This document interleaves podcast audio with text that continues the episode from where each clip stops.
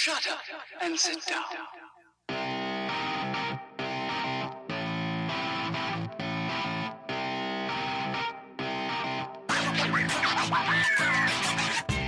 Damas y caballeros, bienvenidos a este su podcast Hablando en Serie. Yo soy su host, JC, a.k.a. Kenny.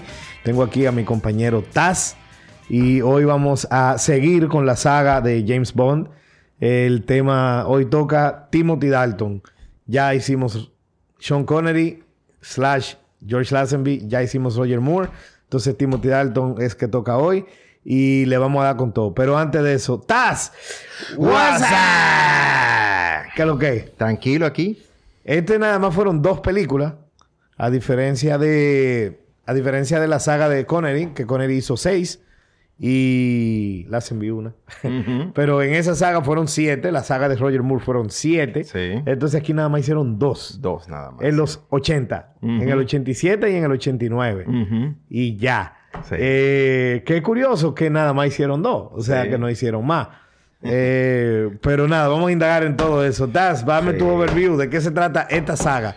Ah, perdón. Y explícale al público que tú nunca habías visto las... Bueno, sí, tú habías visto Living vi Daylights, Living Daylights. conmigo Ujú. en el 2001 o Exacto. 2003 por ahí, que yo te puse a verla. Ujú. Si no, no lo hubiese visto. No. Ok. Y License to Kill no la había visto nunca. Y, Nope. no, y de chamaquito no conocías nada de Timothy Dalton. De Timothy Dalton no sabía nada. ¿no? Entonces da ese contexto primero y después tu overview. Ok, entonces definitivamente eh, yo, yo, no, yo entré muy tarde a lo que era James Bond, de verdad. O sea, y yo no sé si ya yo lo dije en la anteriores. En los dos episodios lo ha dicho. Ajá, ok, exacto. Entonces ya, ya, ya el público lo sabe. Pero entonces el punto es que, que con Timothy Dalton en sí, yo ah, lo reconocí fue prácticamente fue co- con, contigo viendo Living Daylights. Y me acuerdo yo haber visto Living Daylights y me gustó. Y yo asumía que todas las películas eran como Living Daylights. Entonces, pero License to Kill, que realmente tiene el nombre más característico de un agente de 007, yo no lo había llegado a ver. Y era como que un nombre que sonaba mucho en, en la- en los círculos de James Bond. Pero entonces nada, yo lo aproveché para esta serie. Entonces agarré y vi por primera vez la de, la de License to Kill y eso. Entonces dame tu overview. ¿De qué se trata esta saga de dos películas? Pues sí. Entonces, este, pues tienen, como dijimos, a Timothy Dalton en, eh, como actor principal de James Bond. Y este actor y este guion eh, introdujeron como que un nuevo aspecto de, de James Bond. O sea, yo creo que ellos trataron esta película de una forma un poco diferente a las anteriores. Eh, Un poco. Un poquito, sí. era, era más, eran como más seria. Eh, tenía más, eh, más cosas como dark, era más oscura, en, en- y no me refiero en, en- en sentido de, de- Como Batman. de- como no como Batman, que le bajan la luz. Exacto. Sino oscuro de tono. De tono, exacto. Eh, y entonces, Sí, porque tú sabes, Joaquín, que así es que están haciendo las películas hoy en día. De que let's make a dark movie y apaga la luz. sí. Y, y me he dado cuenta, o sea, yo estaba viendo un poco de Timothy Dalton y a, a mucha gente no le gusta Timothy Dalton. Y entonces, y entonces una de las razones que yo vi que era porque no le gustaba era porque todo el mundo estaba esperando a Pierce Brosnan para que hiciera el papel de, de James Bond en ese momento. Y, pero, Y por contrato Por no pudo. contrato no pudo y metieron a Timothy Dalton. Y además él nada más hizo dos películas que por asuntos legales que vinieron entre, entre los 90 y los 95, no pudo, no pudo y él dijo, ya, yo no voy a esperar más. ¿Por qué? Imagínate. o sea, Entre el 89 y el 94 habían problemas legales de los derechos de, de- de- del personaje y de la, y de la franquicia. Mm. Entonces, en esos cinco años él se saltó. Exacto. Y entonces siguió para adelante con eso. A todo esto, tú no has dicho de qué se tratan estas dos películas. O sea, tú no has dicho el overview de las dos películas. Tú dijiste el overview de cómo hacer las películas, de los tonos, del bueno, pues, entorno. entonces, sea, de- la, la primera, la primera, como son pocas, podemos decirlo, la primera es básicamente que, que un, un ruso general hace un defection y, y James Bond está tratando de, de ayudarlo, pero resulta que hay más planes detrás de eso y quiere resolver esos planes porque él sospecha que hay algo raro y entonces está siguiendo. Mientras que en License to Kill, eh, a James Bond le, le atacan eh, a su mejor amigo Felix Leiter, el de la, el de la CIA, y, y él se pone una venganza contra un drug lord. Eh, Una vendetta personal. una vendetta personal donde, como, como otras, otras veces pasada, y, y le amenazan de nuevo a, a quitar la cosa. En este caso sí lo hacen. Y le quitan la licencia y ya, él sigue haciendo su... su Ok, asunto. pues mira, para mí, el overview de esta saga es a more grounded, grizzled Bond. Porque así es que él lo interpreta. Ya Sí. él está interpretando a Bond como un veterano. Ujú. Como un veterano que está cansado. Ok, sí, claro. O sea, él lo interpreta de esa manera. No cansado desde el punto de vista de no me importa nada, pero cansado de que, coño, ya yo he visto mucho, ya yo he hecho mucho. Sí. Entonces hay cositas y lujitos que ya yo no me doy porque ya es como que vamos a resolver. ¿Tú Sí. entiendes? Entonces, he's more to the point. Sí. Entonces, un más grounded, más grizzled eh, veteran Bond tiene que eh, pa- parar mercenarios, generales, eh, eh, rogue generals Sí. y drug lords en aventuras que son más personales que profesionales. Exacto. Ambas. Ujú. Porque dicen License to Kill em, eh, es totalmente personal. La otra es como 80% personal. O Sí. sea, Living Daylights también. He didn't kill the woman on a hunch. No porque she was a woman. Bond nunca ha tenido problema en killing a woman si es un peligro. Exacto. Es que he had a hunch. Sí, exacto. Y él después dijo, ¿por qué fue? Bueno, porque yo vi de la forma que ella agarró el rifle y ella no es una profesional. Exacto. Entonces, Me lo algo que... encontré era algo raro. Algo, ajá, algo que nadie hubiese notado, pero Bond sí, por eso es que él es un verdugo. Sí. Entonces, eh, a more grounded Grizzle Bond has to stop mercenaries, rogue generals and drug lords en aventuras que son más personal que profesional. Y esta vez se cingan menos mujeres que las veces anteriores mientras hace esa misión. Eso es muy notable en esto. Sí. Comparado, bueno, obviamente salimos de Roger Moore, que era so- sumamente promiscuo, mientras que entonces entramos a la- Ok, ok, es verdad. Pero aún comparándolo con Lazenby Connery, o sea, Sí. este Bond O sea, eh, Este la, Lazenby está en una, en una mansión con, cin- con, con 20 mujeres y casi prácticamente cada noche se intercambia una, Sí, básicamente. O sea, eh, exacto, exactamente, exactamente. No, y Connery, tú sabes, porque uno dice de, de Roger Moore, el hecho que Roger Moore es más promiscuo que Connery, nada más habla de Roger Moore. sí. O sea, no es quitándole promiscuidad a Connery. No, para nada. Pero el punto es que aquí él brega con menos mujeres mientras hace sus misiones y se siente real. sí. Porque casi todos los levantes que él hizo me hicieron sentido. Claro. Tú y yo hemos dicho que, que, que Moore y Connery, en el de Connery, como el, 80, eh, eh, el 25% de los levantes tú te crees y el 75% el libreto. Sí. En el de Moore tú te crees la mitad o el, o el, o el 60 y el Sí. 40 el libreto. Aquí yo me los creo todos. Ujú, Exacto. Son, pero precisamente por eso, porque son menos. Entonces hay una razón como que, que sí me cuadra, toma su tiempo para que ocurra Exacto. y toda su vaina, ¿entiendes? Incluso en Living Daylights, la que te implican que él sí, o sea, te dan a entender que él se dio la jeva del principio, Ujú. que cayó en un bote y se la cingó ahí mismo. Sí. Pero la jeva estaba hablando por teléfono y estaba diciendo, yo estoy harto de todo de todo estos viejos quiero de un mierda hombre que no nada. Yo estoy- quiero un hombre macho masculino que venga y me explote. Y, yo sé me- que- y que me caiga ahora mismo. y, y este tigre cae en un paracaídas y ¡pam! Y le dice, mira, necesito tu teléfono, ¡pam! Yo es más, ella ni, él, él no ni siquiera le estaba haciendo caso. O sea, Y- exacto, él estaba, y en la- mi- estaba en concentrado en la misión. Exacto, y la jeva lo vio así como que, uff, yo eso me cayó del cielo lo que yo pedí. Entonces hace sentido que Sí, se la dé. ¿tú claro. O sea que. Porque además no era, no era un interés amoroso, era simplemente. No, ella, que- ella quería un tipo así. Y le cayó el tipo así. Y después las otras fue que se la levantó. Exacto, Entonces, de la verdad. enamoró y sí, así. Sí, sí. Aunque, bueno, hay alguna que, que como La- que... me- No, la cubana era un cuero. No, esa- no, ella, yo tengo sentido lo que hago con la cubana, cubana pero yo estoy puede. hablando de la, de la americana. La, no, la- pero esa jeva, claro que hace sentido. Desde que, desde que estaban peleando en el barco, peleando así, "Ey, ven, ven, ven", y de repente, ¿y por qué no me besas? Y se besan y se, y se- ya, y Sí, ahí estaba. pe- pero- como que así de repente. Sí, pero ya ellos habían tenido el, el, el Se, cono- roundhouse. se conocieron en esa noche. Ok. Sí, ah, ¿Y? Bueno, no sé, a ti no te ha pasado. pero- Sí, el asunto bueno, es que no de esa ellos, manera. pero ellos ya, ya habían tenido, tú no sabes de qué manera, ya ellos habían tenido eh, el, el Roadhouse Moment Ajá. en el bar Sí. y toda la vaina y toda, eh, todas las cosas que eso implica y todo ese connection y todo. y- Sí. Y, la gente que viven así como ellos on the edge, Sí. como los agents, que they can die any moment, son más propensos a que hagan ese tipo de cosas y estén abiertos a ese tipo de cosas. O sea, lo de la americana me hizo todo el sentido del mundo. Ok. Está bien. Hay algo de la americana que no cuadró que lo vamos a dejar para después. Está bien, perfecto. Entonces, Taz, these movies, are they good and why? Eh, ¿Quién comienza? Déjame, déjame. Joaquín, ¿quién tú quieres que comience en esta pregunta? That's all right. Eh, para mí, esta es la primera vez que yo voy a decir que estas películas son buenas de verdad. O sea, definitivamente. O sea, por fin una, una serie... Una de- saga. Una, una saga de, de James Bond que uno puede fácilmente recomendarle a cualquiera que no ha visto películas de O sea, James Bond. una Más o saga, que puede, una saga que puede recomendarle a un non-fan. Exacto, a un no Eso, that's what you tried to say. Es totalmente, exacto. Porque, porque definitivamente... Si alguien te dice, yo no soy fan de James Bond, tú le dices, tírate estas dos películas. Exacto.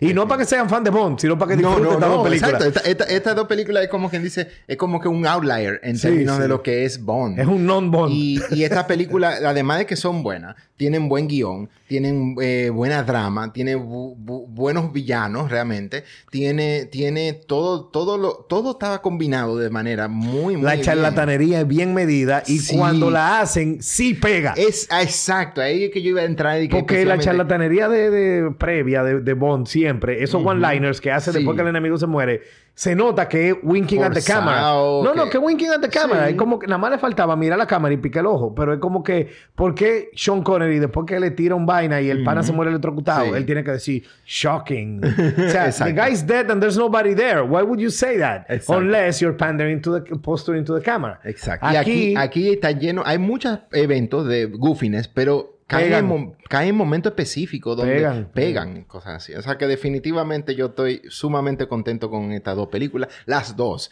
Y, y realmente, o sea, eh, aunque todavía no vamos a hablar de que de la diferencia entre los, entre los Bonds, pero hasta ahora, hasta ahora, estas dos películas van ganándole a todas las otras películas que hemos visto antes. pero por la milla. Sí, por la milla. mucho. Entonces, ahora yo sigo en, en esa onda.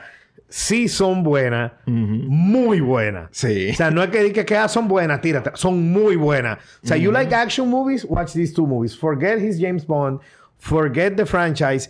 Son buenísimas películas de los 80. O sea, Sí. los 80 nos dieron a lot of good action movies, a lot of stupid Sí. action movies, a lot Sí. of goofy action movies. Estas pertenecen a los good action movies. Sí. O sea, esta película parece más Little Weapon que James Bond. Sí. Las dos. Las dos, sí. Las dos. Parecen Little Weapon más que James Bond. Y más Little Weapon 1 que la 2, porque son serias. Sí. Que Little Weapon 2 sabemos que es Que se fueron charlatana a, lo- a los charlatanes, exacto. y, y es parísima. No, no. Pero ya estas se parecen más a Little Weapon que James Bond. O sea, yo viéndola, yo estaba... Y, y la 1, Living Daylights, salió el mismo año que Little Weapon 1, en el 87. Sí. Las dos salieron en el 87. Y eso mismo, it feels like an 80s action, well done, really good 80s action movie. Entonces sí, son buenas. ¿Por qué? Porque son muchísimo más serias que lo que vino antes. For once, por primera vez, yo puedo creer que James Bond de verdad es an actual MI6 agent. y por primera vez yo puedo creer que él llega vivo al final de la película. Sí. O sea, Sí, sí, sí. O el sea- hecho de que él no murió antes en, la, en Living Daylights y luego en License to Kill Sí. hace sentido. Claro. Hace sentido. Eso es interesantísimo. ¿Cuál saga de James Bond es esa? La de Timothy Dalton. La de Timothy Dalton. Sí. Sí. Pero, oigan, oigan, audiencia, por favor. Cuando ustedes vean, eh, cuando quieran, si tienen algún interés de James Bond, no han visto nada de James Bond, tírensela la de Timothy Dalton, nada más. Hasta ahora, ¿eh? Después entonces les vamos a recomendar, si acaso, todavía falta... mira para acá, mira para acá. A ver. Let me take over. Si ustedes quieren saber lo que hizo el personaje de James Bond famoso y por qué James Bond es un personaje tan icónico, no vean las de Timothy Dalton. Ah. Porque esa saga no tiene nada de las cosas que hizo a Bond famoso. Porque lo que hizo a Bond famoso fue el goofiness y el campiness. Sí. Y esto no lo tiene. Ahora, usted quiere ver una buena película de acción con un serious secret agent capaz y competente y que te haga sentido, tírate la de Timothy Dalton. Sí. No, no, no. Estamos salivando con Sí, Timothy sí, Dalton aquí. No, totalmente. Entonces, eh, como te decía, for once I can buy que, que Bond is an actual agent and he gets alive till the end. Porque como hemos dicho en todas las anteriores, él debió haber muerto varias veces en cada película. Exacto. Todas. Todas. Hasta las mejores. Menos Man with the Golden Gun. Exacto. Bueno, no, hasta en Man with the Golden Gun, porque debió haberlo matado el japonés Mr. Fat. Scaramanga no, pero Mm, no, Mr. Fat Scaramanga, debió haberlo ma- matado. Sí, sí, es verdad. Y, Mr. Fat hasta ese momento era el jefe de Scaramanga. Hasta ese momento. Sí. Entonces lo Ah, que él decía claro, era lo, lo ma- se- lo mandó para que al sitio de los de ese de los karatecas, karatecas. cuando él lo quería matar. Exacto. Y él era el jefe de Scaramanga. O sea que de verdad que si en todas él debió haber muerto antes de llegar al final. Menos en estas dos. Exacto. Y la última cosa, estas películas están bien hechas. Sí. También la, hecha. La edición la, genial. la edición, toda la música. La música. digo, digo, digo. La música ha sido ápera en todas las sagas hasta Exacto. ahora. Eso sí hay que reconocérselo. Connery, Lazenby, Moore, la música, hasta la- o sea, toda la música es genial. Y no solamente estamos hablando de, de- del, Del song. Del theme song No, de no, la música. pero también la música, o sea, sí, pero que, sí. la música ahí tenemos que quitarnos el sombrero. La, eh, la saga Bond general, siempre la Sí. música ha sido genial hasta donde vamos. Exacto. Pero seguimos, las películas son buenísimas, las películas son buenísimas. Tampoco crea que es de que Die Hard o Terminator 2, ¿entiendes? O sea, te le puse contexto. Lethal Weapon 1. ok. Entonces, estás. we agree en que son muy buenas y que valió la pena. exacto. Coño, ¿cuántas tuvimos que tirarnos para llegar a Bond que de verdad nos gustaron? 14 ahí. 14, loco. O sea, déjame ver. Sí, 7 y 7. Ajá. Para llegar a dos que nos encantaron. Sí. Pero lo hicimos. No, genial. Entonces, estás. Let's rank the films. Aquí en Amazon 2. Sí. Eh, a mí me dio mucha brega. Igual a mí, o sea, tuvo difícil. Muchísima brega. Eh, oye lo que yo puse. Both are equally good. O sea, las dos son igual de buenas, de Sí. verdad. Yo al final puse License to Kill eh, de menos buena y a Living Daylights como la mejor. Yo también. Al final lo hice así. Pero no sabría, no sabría desglosarte por qué con mucho detalle.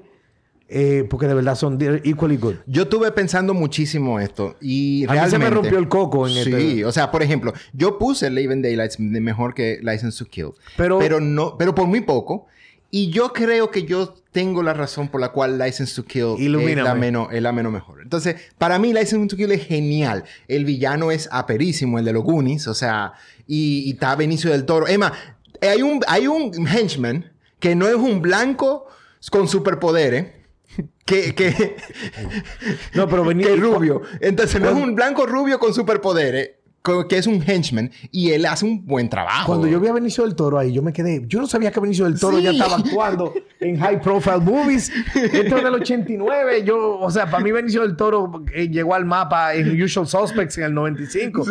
O sea, de verdad, that was Tú sabes que- tú sabes y que- él lo hizo aperísimo. Estuvo genial. Porque Él es genial, Yo estaba, verdad. yo estaba viendo, después de que vi la, la, la, la película, si ya yo estaba tomando mi nota, yo vi el, el, el Cinema Scenes de, Ajá, de ajá. esta película. Y entonces cuando, cuando él está hablando, dije, ah, discount Benicio del Toro. ¡Oh, no, it is!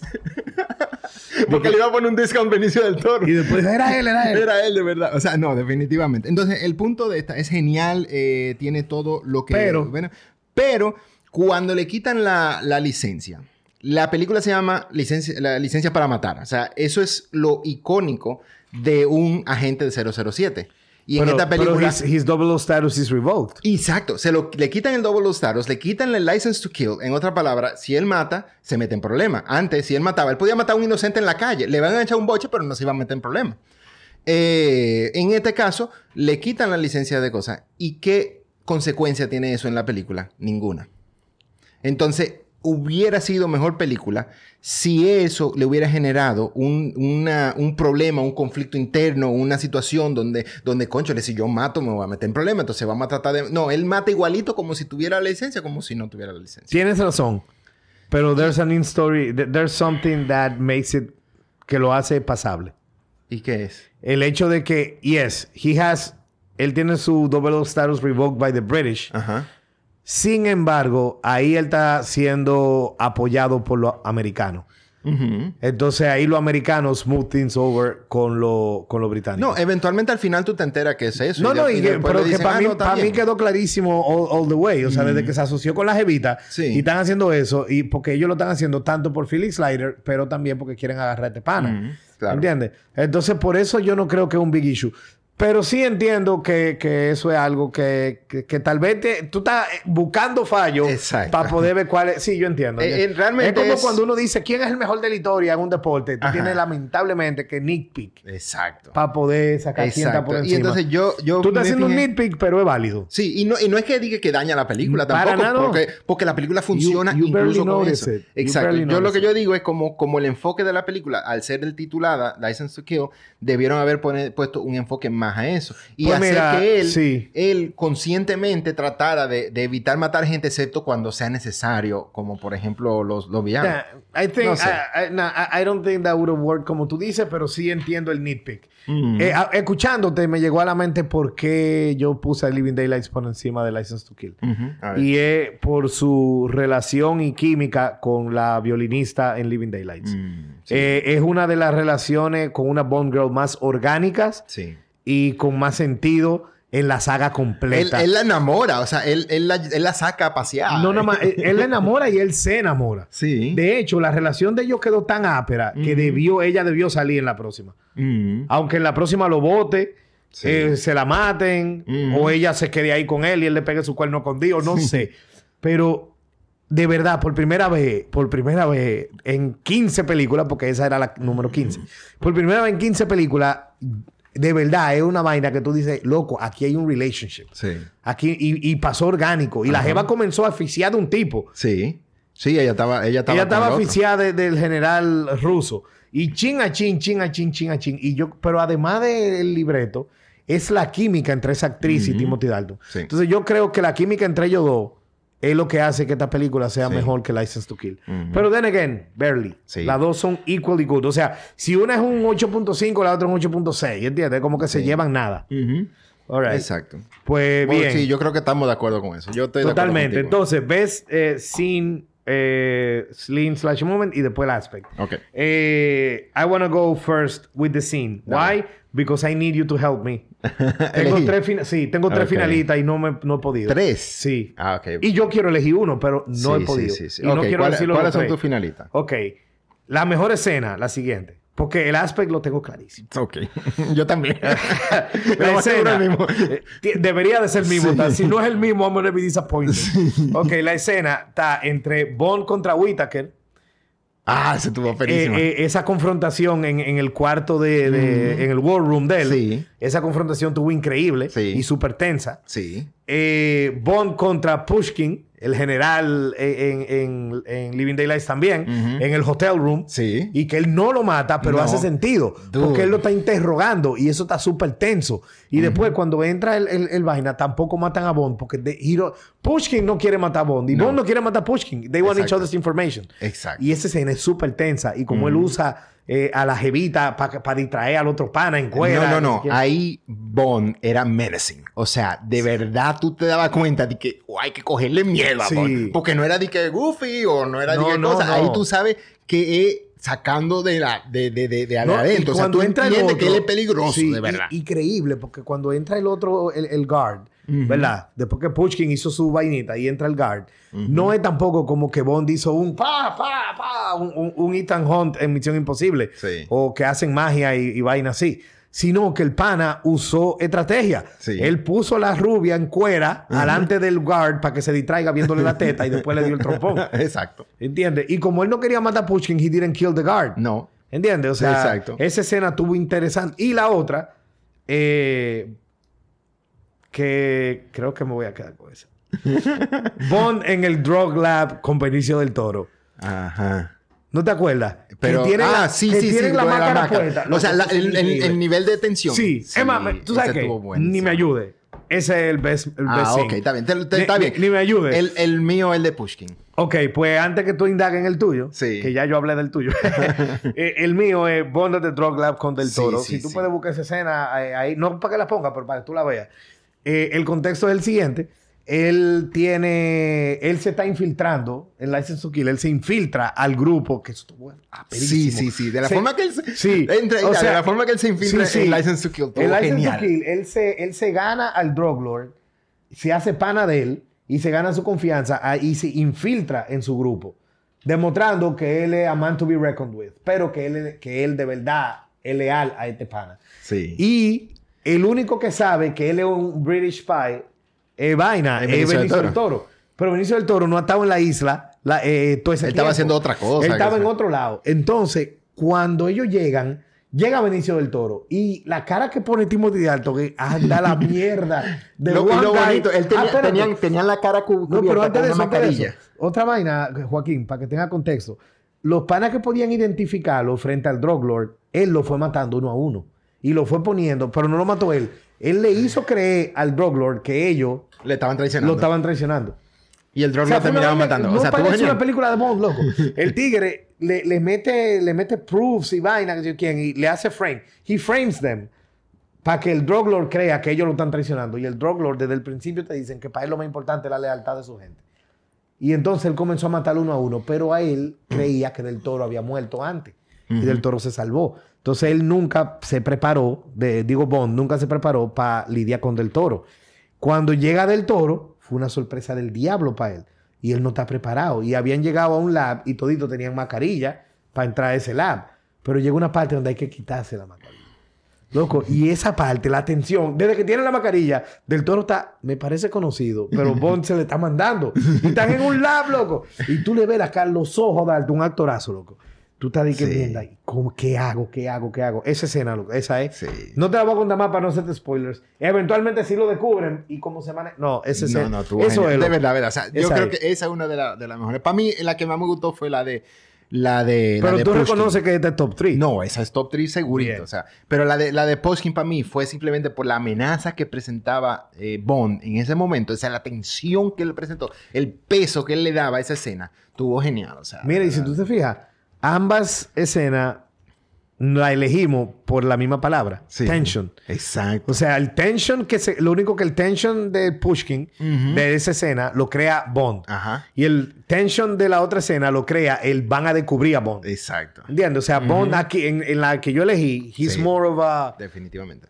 he's more of a no quiero usar la palabra victim, pero la circunstancia que crea la tensión. Y en la otra Bond que crea la tensión. Sí. Y las dos son geniales. Exacto. Las dos son geniales, de verdad que sí. Elegimos súper bien, otra vez estás. Nítido. Coño, qué podcast más positivo este. Eh, y el best aspect, Claro. que los villanos, loco, los villanos no son No ñemos. son estúpidos. No son ñemos los villanos. Sea, increíble. Dos películas de Emma, Bond donde los Emma, villanos para no son ponerte, ñemos. pa' ponerte- tú sabes que el, todo lo, toda la película de Bond siempre hay un, un Bond art- artifact que está diseñado para matar a Bond y lo que hacen es que lo, lo ponen en ese slow moving platform y lo dejan solo para que él se cape. Tú sabes. Aquí se quedan En mirando. este, en este, hay un slow moving platform no- que no es slow, es rápido. Y entonces, pero el main villain, eh, eh, ¿cómo se llama? El de- Drug Lord. El Drug Lord quería, tenía que hacer algo, tenía Sánchez. que mandarse. Sánchez tenía que irse rápido. Entonces él dejó a Coina, pero lo dejó con Benicio del Toro mirando. Exacto. O sea, no fue O como sea- siempre, de que, ok, le di a play y me voy. Y no, no, no. El tigre Benicio del Toro, que lo quería matar y que odiaba a Bond, le dijo, ok, yo me tengo que ir. Tú que lo odias a este pana y eres leal a mí, quédate ahí. Y. Bond se salvó, loco, de Chepa por, Sí, porque, porque la otra llegó. porque llegó la jeva a salvarlo. O sea, a él lo salvaron. Cuando, ¿no? cuando él se encaramó y pudo lograr salvarse un poquito, Benicio del Toro vino con un cuchillo a empezarle a, a fuñir y vaina así Sí. para que él se cayera. O sea, lo... lo Loco, no parece un Bond. No, No parece no. un Bond. Entonces, los villanos no soñemos. Se siente que Bond gana porque él es más monstruo que los Sí. otros y no porque los otros se joden ellos mismos. Y cuando no es así, que, que él es más monstruo, es porque fue dichoso.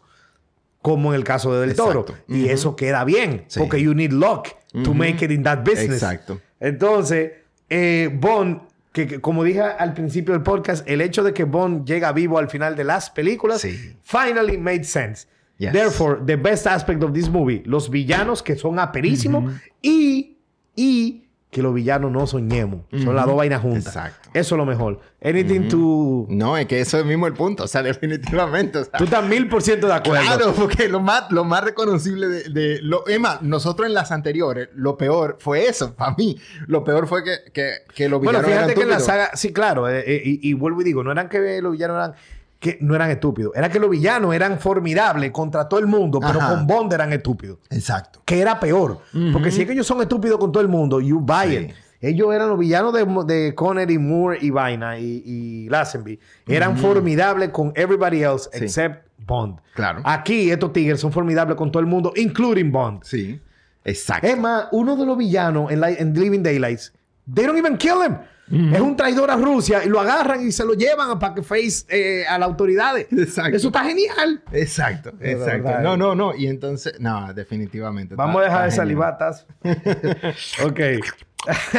That was so nasty. I'm glad, I'm glad que yo tenía los ojos para abajo en ese momento. Nada más escuché la asquerosidad esa ya. Ok. eh, entonces, worst scene moment y worst aspect. Ok. El worst scene, yo. Ahí, ahí. E- Esto me dio mucho trabajo. El, el no me dio nada de trabajo. El, el aspect sí. El sí me dio trabajo. El aspect también me dio mucho trabajo. El aspect había sí que, me dio. Había que rebuscar mucho. Yo, tú te vas a sorprender de cuál es el worst aspect para mí. Ah, ok. Me gusta. Pero el worst scene, A ver. la americana, Pamela Bouvier, di que perdonando a Bond al final, en License to Kill, después de que ellos se enamoraron, ella se enamoró de él Sí. y él parecía que se estaba enamorando de ella. Sí. Eh, no tanto como la, la rusa de, de- de Living Daylights, Mm. pero sí él demostró que no era nada más para pegárselo, sino Sí. que él estaba developing feelings for her. Y por todo lo que hablé ahorita de, de, Sí. de lo que compartieron in the field y toda la vaina. Entonces había un attachment ahí. Entonces, ella lo agarra chuleándose a la cubana, que hace sentido para la cubana un cuero. Entonces, él se- y, y la jeva, broken hearted y vaina, se va para abajo. Todo eso hasta ahí me hace sentido.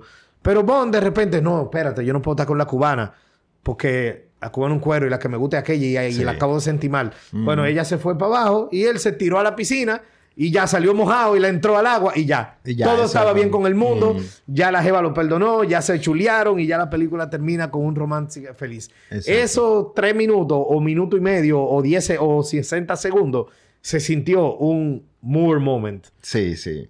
Y por eso that's the best, eh, the worst moment or scene de la saga entera. Porque eso sí no se sintió como un Timothy Dalton Bond moment. Sí, porque en la de Timothy Dalton, eh, eh, la, la cubana le iba, se la, le iba a tratar de hacer cosas y él le hubiera rechazado la Exactamente. O sea, en un Dalton moment, pues después lo que habíamos visto en dos películas Sí. completas, él rechaza a la cubana y espera a su gringa. Exacto. O si se chapea a la cubana, Lo hace suelta, que- suelta en banda a la gringa. Exacto. Pero, o, y por lo que vimos de la gringa, la gringa no lo hubiera perdonado. O sea. ¿cómo terminaron? Tuvieron que darse tres cagadas para que eso terminara. Entonces, Yeah. that- that- that's, Da- that's the worst tiene sentido, tiene Y sentido. otra razón más, Worst scene. entonces, por la cual Living Daylights es mejor. Ah, también, sí. porque esa escena pasó en License to Kill. Sí, Curiosamente, la escena mía también pasó en License to Kill. Bueno, pero ¿qué te pareció esa escena? Está, Sí, sí, mal, Yo mal. creo que está mal, exacto. Está bien, está mal. Ok. para mí, eh, la, la- la escena de las ninjas atacando a, a Bond fue como que out of nowhere el hecho de que sean ninjas lo que lo atacaron. Fue como que, como que un back to classics de lo goofiness a lo anterior que tampoco se sintió ¿En como qué momento fue eso? Él, te- él estaba a punto de dispararle a Sánchez. Él hizo un complot. De, pues, había había, una- había una- un cristal de antibala. Ah. Él tumbó el cristal con Ah, una ya, bomba. ya me acuerdo que sale Shang Tsung de. Mortal Kombat. Exacto. Entonces, eh, aquí Ya. hay muchos aquí hay muchos actoras. Ya, ya, ya. Bueno, Entonces- no es que él es un actorazo. Estás- a reconocible. veces habla de reconocible, más, reconocibles. Actores reconocibles. Ah, ok. Entonces, el, el punto es que entonces él estaba a punto, En el a mundo punto geek. a punto de, a punto a punto de dispararle a Sánchez, lo cual tuvo genial hasta ese momento. Y después llegaron unos ninjas mandados por Chamsung. O sea, eh, I can't agree with you. I don't Yo- I see no. nothing wrong with that porque esos ninja son no de se- Hong Kong. Son, ¿Qué hacen ninjas de Ok. Japón para allá? O sea, era, era, no, y no es que, y no que, que- no es que está muy mal, Cuando realmente. me, cuando me deje hablar, yo. Sí, porque pues déjame entonces determinar. Eh, cuando, cu- cuando yo veo que son ninjas, yo digo, ok, está bien, eso fue como tratando de hacer como si fueran cosas porque los ninjas son populares y sacando, eh, en vez de ponerte, unos agentes de, de, los, de los Hong Kong Chinese, como sabemos que ellos, que, que ellos no tienen ninja o lo que sea. No sé, como que me lo encontré fuera de, de- de lugar y me lo encontré como que tratando de pander a, a un goofiness de antes que no, que no cae. Mira, yo estoy totalmente en desacuerdo contigo porque estos ninjas felt menacing. They felt menacing. They didn't look goofy. They didn't act goofy. Eh, de hecho, hace sentido por la cual ellos no mataron a Bond de una vez. Eh, el tipo está súper encojonado porque he's been undercover todo ese tiempo. Sí. Él wants to know qué es lo que está pasando para tú blow my cover porque yo no quiero matar a Sánchez. Yo quiero Sí. agarrarlo y meterlo preso y, y llevarlo a un trial. Y el hecho de que sean, te digo la verdad, el hecho de que eran de Hong Kong, a mí, a mí me pasó por arriba. O sea, eh, primero, I mean, yo sé que aunque los ninjas son oriundos de China o de Japón.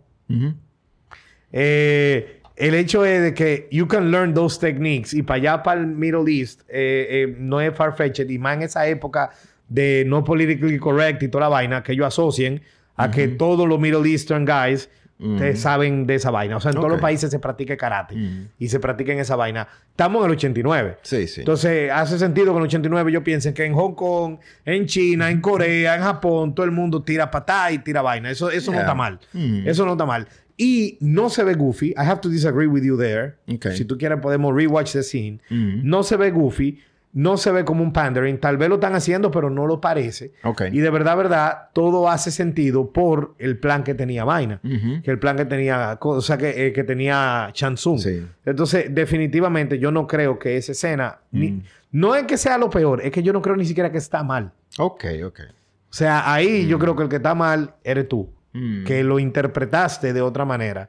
Y tal vez, no sé, o sea, por interpretarlo de esa manera, entonces te molestó más. Right. Pero I don't think that's a bad thing. Mm. La escena de Bouvier es muchísimo peor y tú puedes buscarte par de vainitas más. Mm. Eh, dentro Bueno. de License to Kill y hasta dentro de Living Daylight. Sí, sí. Por ejemplo, el hecho de que ellos cruzaron la frontera de esa manera en un chelo y enseñó un pasaporte, pero nada más lo enseñó Sí. y nadie le cayó atrás Exacto. y dijo, we have nothing to declare. Eso es es funny, Eso fue funny, pero... pero todavía- eso es más chopo que lo que Mm. tú me acabas de decir. That's true.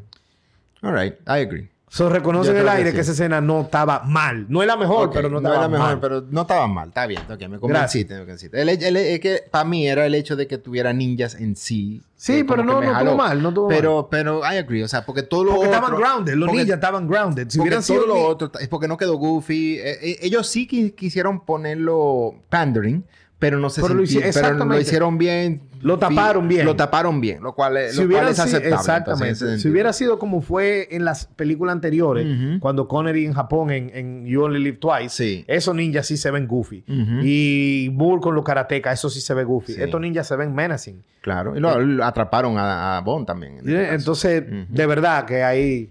O sea que el worst moment va a ser... El de Bouvier. Ok, bien. bien.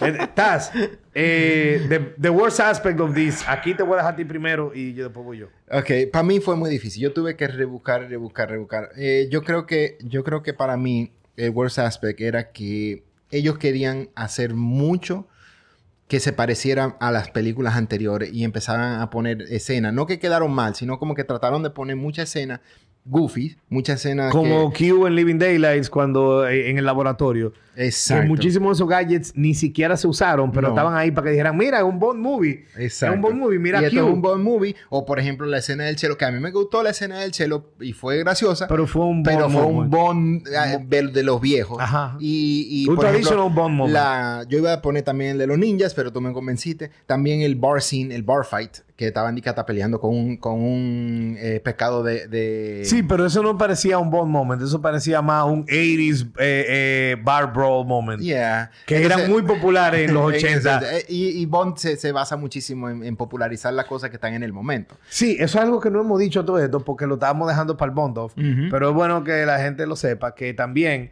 eh, en la franquicia entera los creadores de Bond son muy de reaccionar a lo que está pasando en la cultura eh, general, en el momento, popular en el momento. Exacto. So, yeah. Ujú. Entonces, sí, definitivamente. Entonces, para mí... Como Moonraker. me- me- sí, exacto, que cuando salió Star Star Wars.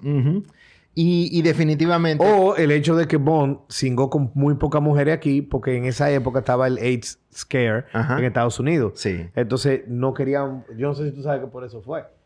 Sí. Por esa razón Sí. fue que aquí a Bond nada más se dio dos jevas por película.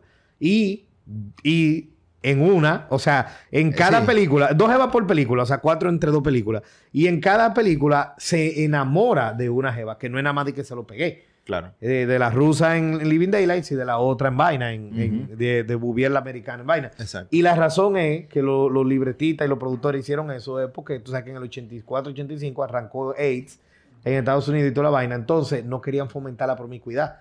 Y por esa razón social fue que Bond lo volvieron menos promiscuo. Y en realidad, a mí yo me lo encontré bien eso. Yo me lo encontré genial. Yo incluso, yo iba a decir de que- genial, yo, estaba, yo genial. estaba pensando de que poner de que aquí como worst aspect eh, ese mismo hecho, pero eso es pensando si yo fuera un fan de, de James Bond como los el, fan, de- el fan Pero tradicionalista from de James movie Bond. making standpoint quedó mejor. Exacto. Exacto. O sea, eso es Pero muy yo, eh, poco para que tú Bond, pero veas, sí, quedó bien. Pero para que tú veas, Joaquín, cómo, o sea, qué llevó a una decisión que ni siquiera fue por libreto o por hacer mejor, quedó siendo mejor película por eso. pero no lo hicieron para que sea mejor película. No, y que también ah, cerca de esa época se estaban muriendo muchísima gente famosa de esa vaina. Claro. Sí, claro. exacto. Entonces el worst aspect no, no me ha dicho. El, el attempt de goofiness. Ah, el attempt de goofiness. El, el attempt de being like the old movies. En algunos momenticos tratar Sí. de tirarle ese, Claro, ese que- que va- bone a los fanáticos. Exacto. Que, que a veces cayó bien y a veces cayó mal. Ya te entendí. Pues mira, el mío tú nunca lo iba a adivinar. Mm, Yo, o sea, yo me tuve que esforzar ver, ¿cuál para es? llegar al worst aspect de esta saga. Ajá. ¿Tú sabes cuál es el worst aspect de esta saga para JC, a.k.a. Kenny? Déjame ver. Que no hicieron más películas con Timothy Dalton. loco, tenían que hacer más películas con este tigre de esta forma, loco. Es verdad. O sea, Taz, tú lo dijiste ahorita. Spoiler para el Bond of. 16 movies in. These two win by a mile. Yeah. Actually, como by four miles. o sea, Timothy Dalton. Y una cosa que tú mencionaste ahorita. Mucha gente no soporta a Timothy Dalton. Eso con los años ha cambiado. Hay dos cosas de Bond eh, lore que han cambiado. Sí. Con los, en los últimos 10, 15 años, eh, la gente se ha volteado en, en On Her Majesty's Secret Service Sí. que durante Most of My Life esa película era odiada Ujú. y la hacen vi también. Y en los Sí. últimos 10, 15 años, ahora la ven como de las mejores y que es buenísima y que la hacen fue genial. Sí. Y en los últimos 10, 15 años ha volteado y ahora Dalton, people love Dalton now. Y mucha gente que odiaba a Dalton antes han hecho Sí. rewatch. Hay muchos videos de muchos tigres en YouTube Sí. y te lo dicen. Yo crecí odiando esas dos películas y haciendo rewatch. Dalton es lo máximo. Como Bond y esa película son de las mejores. O sea, de verdad, como que la gente se ha dado cuenta, y ahí es que viene lo que hemos hablado varias veces de la osmosis y lo que hay en Sí. el aire, y es que como Bond, este Bond es tan diferente al Bond anterior, Ajá. la gente decía, this is not my Bond, y lo odiaban, Claro. sin darle el chance. En- Claro. ¿Entiendes? Cuando te- se sientan fríos y le dan el chance, ven que son dos peliculazas. Sí. Exacto. Me, me- qué pena que, que- qué pena que no haya hecho más películas. Y yo no sé si, si porque uno podría eh, argumentar y decir que no, quizá ah, hiciera más películas y en las otras películas la iba a cagar por el guion o algo así. Pero yo no estoy tan seguro porque Es que además yo creo que él no hubiera aceptado un guion mierda. Sí, porque incluso este es el único Bond antes de eh, eh, que leyó los libros, ¿verdad? Este es el único Bond que leyó los libros, según estaban diciendo. Y él lo leyó todo y él dijo que yo quiero representar Lo a, que leí. a lo que leí. lo- entonces él Porque lo- los movies son más goofy que lo que son las novelas, según lo que he escuchado, porque yo no he leído la novela. Sí, sí, sí. Bueno, eso es lo- el worst aspect, que no hicieron más películas de él. All right, makes sense. Porque cool. todos los errores que tú y yo hemos sacado aquí, ojalá esos fueran los errores de la saga anteriores.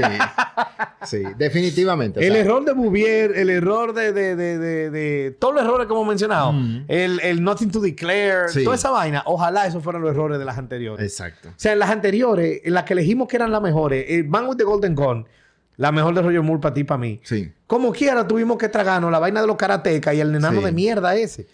Aquí, lo que nos tuvimos que tragar es disparate. Claro. Y cuando tuvieron mal era porque estaban pandering a Roger Moore y a John Connery. Sí. All right. Taz, best gadget. El whistle en Living Daylights.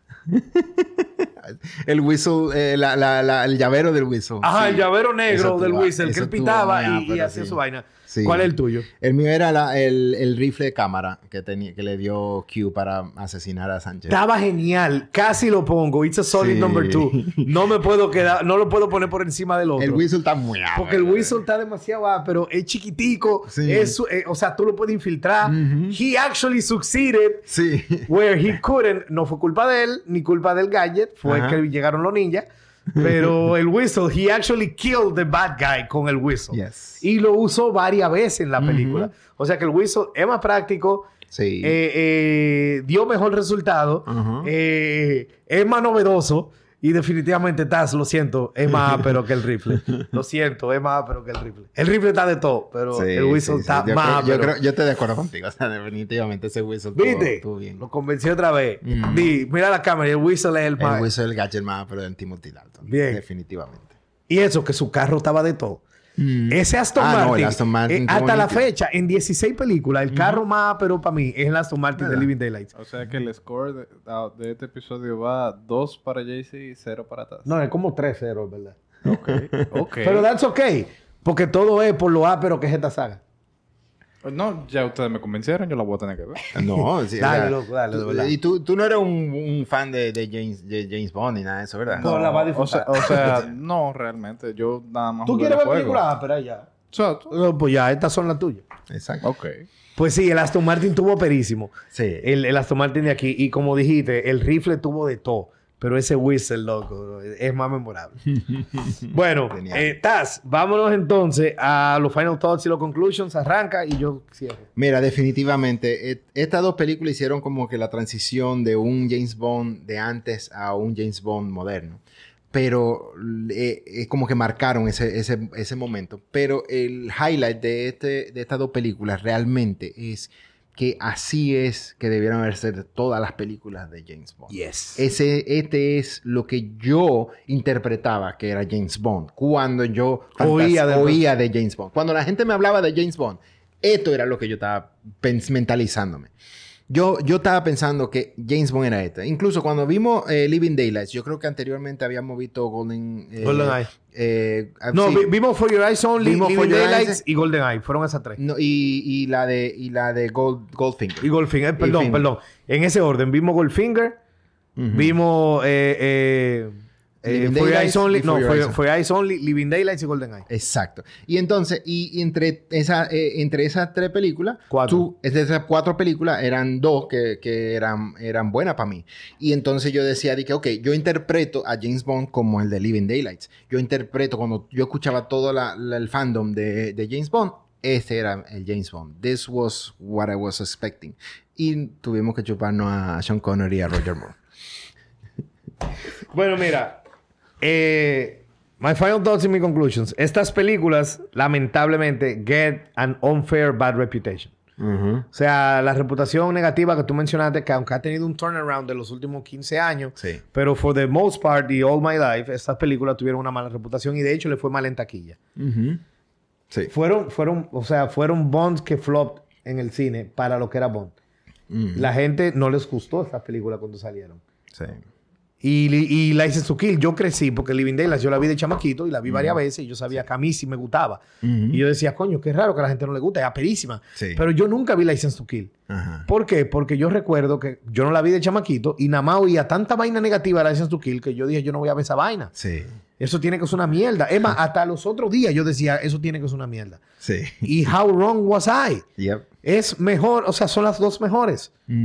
De 16 películas, las dos mejores de- que llevamos en el orden cronológico son estas dos. Yep. O sea, License to Kill, la única que es mejor que License to Kill es Living Daylights. Después es mejor que toda la de Moore, que toda la de Yep. Connery y que la de Lazenby. Exacto. Y yo la evité por 40 años o por 30, ponle así, desde los 10, 12 que tomé. eh, la evité porque I always heard this crap. Y eso es lo que te hace eh, eh, oír vaina. Eh, entiendo que la razón por la cual esas películas no gustaron es porque son totalmente diferentes a lo que Eon Productions había acostumbrado a su fanaticada Sí.